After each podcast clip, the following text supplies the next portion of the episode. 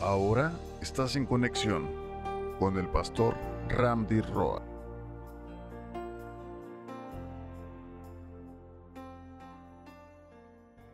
Que Dios te bendiga en esta mañana. Me da muchísimo gusto saludarte a través de este medio y poderte compartir una reflexión acerca de la escritura de la palabra de Dios. Así que quiero empezar este tiempo con hacerte una pregunta no sé si tú te has en algún momento, que considero que sí, lo has hecho, te has preguntado acerca del futuro. Nos queda claro que no solamente tú y yo, sino muchísima gente en todo el mundo siempre se cuestiona, como por ejemplo, con quién me voy a casar, o cuando emprendes algún negocio, si me irá bien o me irá mal, o cuando entras a la universidad, me gustará la carrera, la terminaré, seré exitoso en esa carrera, o mi familia cómo será, o, y quizás muchas veces hasta las personas han pagado por conocer su futuro, porque para nosotros los seres humanos el futuro siempre es incierto y siempre tenemos como esa incertidumbre en querer conocer más allá del día de hoy. Y es en ese sentido que hoy, hoy te quiero compartir este tema que le he puesto por título No hagas planes me gustaría llevarte al libro de Proverbios, capítulo 27, versículo 1, y dice así, no hagas alarde del día de mañana, ya que ni siquiera sabes lo que traerá el mañana. Hay una anécdota que Jesús contó a sus discípulos. Les dijo que había un hombre que había sido muy exitoso en los negocios que este hombre tenía muchas riquezas. Había tenido un huerto y ese huerto le había dado mucha bendición, había fructificado y había cosechado, había producido mucho. En algún momento cuando este hombre logró eh, sacar esa producción, venderla y obtener ganancias de ese trabajo, dijo, ahora que ya tengo esas ganancias, que son muchas, que son suficientes, ahora quiero más. Y entonces la escritura dice que él se puso a construir y que él pensó, diseñó, planeó el día de mañana y dijo, voy a construir mis almacenes, mis bodegas mucho más grandes para que ahora pues tengan el doble de la capacidad que hoy he ganado. Y un espíritu de avaricia se empezó a apoderar de él, de tal suerte que este hombre soñó, planeó, hizo planes y visionó el día de mañana en esa, en, esa riqueza que él había soñado. Y dijo, ahora sí, eh, alma mía, diviértete, goza, disfruta de los placeres de este mundo. Y cuando Jesús toma esa reflexión para sus discípulos, la escritura dice que se le dijo a este hombre, necio, hoy, hoy vienen a pedir tu alma, hoy vienen a pedir tu vida y tú estás haciendo planes para el día de mañana. Muchas veces nosotros hemos hecho muchos planes. Hemos planeado viajar, casarnos, emprender un negocio, hacer y deshacer sin saber y sin conocer que el día de mañana solamente está en las manos de Dios.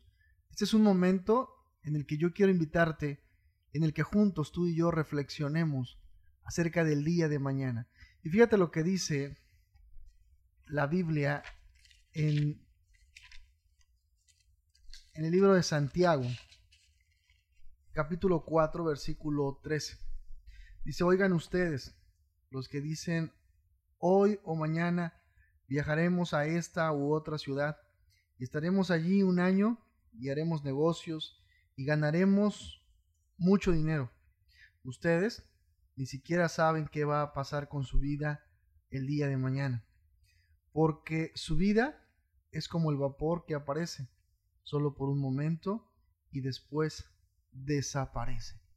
Nuestra vida, así es, como lo dice la escritura, endeble, frágil, que por un momento vivimos, por un momento nacemos, crecemos, nos reproducimos y llegamos al momento en el que tenemos que partir, en el que tenemos que dejar atrás una vida terrenal. Y es ahí lo verdaderamente importante de esta reflexión, que muchos de nosotros hemos visionado, como lo decía hace un momento, hemos planeado, y está bien, pero el secreto está aquí, en que no debamos hacer planes. Por eso el, tema de hoy es no hagas planes, pero no los hagas solos. Hazlos siempre confiando de que el día de mañana está en las manos de Dios. Ahora entiendo por qué la escritura dice que sus misericordias, las misericordias de Dios, son nuevas cada mañana. Alguien se puede dormir una noche y el otro día no puede despertar. Hoy muchos ya no tuvieron la, la oportunidad y la bendición de volver a abrir sus ojos. No es una casualidad que tú te hayas levantado, no es una mera coincidencia y obra de tus planes y de tus proyectos que tú te hayas levantado. Es la misericordia de Dios, es su bendición, es su gracia.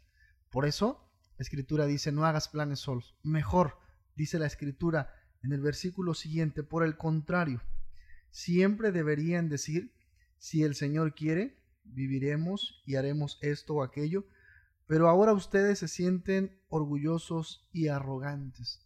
Y así es el ser humano, así somos, creemos que lo podemos y que nuestras capacidades físicas nos dan para eso y para más, para alardear de un día y de jactarnos de un día que trae su propio afán. El día de hoy trae su propio afán. Sé que estamos pasando momentos muy complicados en esta cuarentena. Sé que hoy esta pandemia que nos tiene confinados en nuestros propios hogares, sé que para muchos se ha complicado no solo en su vida personal, sino en su vida económica, en su vida familiar, en su salud. Para muchos, para muchos es muy complicado, pero quiero decirte que hoy que tú me puedes escuchar, que me puedes ver, que puedes respirar, que puedes vivir, que puedes sentir, que tienes salud, que tienes la dicha de estar con tu familia, con tus hijos, con tu esposa, con tu esposo, con tus padres, de poder respirar. Es una enorme oportunidad. Por eso debemos de aprovechar el tiempo. Necesitamos redimir este tiempo y decir, si Dios así lo permite, el día de mañana viajaré, el día de mañana me casaré, el día de mañana saldremos de este confinamiento. Si Dios lo permite, el día de mañana estaremos mucho mejor el día de mañana, pero ante todo con la voluntad de Dios, sabiendo que Él tiene el control de nuestra vida. Fíjate lo que dice Hebreos, ahí un poquito atrás, Hebreos capítulo 3, versículo 13. Dice, al contrario, anímense unos a otros todos los días mientras todavía exista ese hoy. Es hoy que tenemos la oportunidad. Hay muchas personas que pueden dejar para mañana resolver pendientes, resolver asuntos personales, familiares, económicos, espirituales, morales. Y quiero decirte que Dios te da la oportunidad hoy. Si algo tienes que hacer, hazlo hoy. Aprovecha el tiempo. Si tienes que reconciliarte con Dios, hazlo hoy. El día de mañana solamente Dios lo sabe. Si tienes que pedir perdón a Dios, hazlo. Hoy es el momento y la oportunidad que Dios te da. Si tienes que reconciliarte con un padre, con una madre, con un esposo, una esposa, un hijo, con tu jefe, en cualquier ámbito de tu vida, lo que tengas que hacer, hazlo hoy. Si quieres dar un beso, hazlo hoy. Si quieres abrazar, hazlo hoy. Si quieres demostrar amor, hazlo hoy. Estamos bien ciertos que muchas veces en la tumba hay muchos que lloran y muchos que quieren demostrar amor, pero es demasiado tarde. Si hoy quieres demostrarle a tus seres queridos cuánto los amas, hazlo hoy. Hoy es tu tiempo de oportunidad. Hoy es el momento de reconciliarnos con Dios.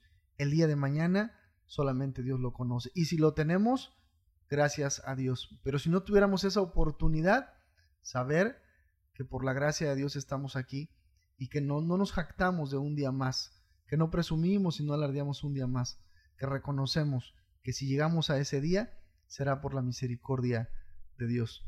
Quiero dejarte esta reflexión en este tiempo breve y decirte que reconsideres y que lo que tengas que hacer, que lo hagas hoy.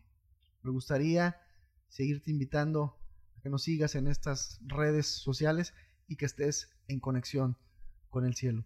Que Dios te bendiga, te mando un fuerte abrazo, nos vemos en el siguiente episodio. Buenos días.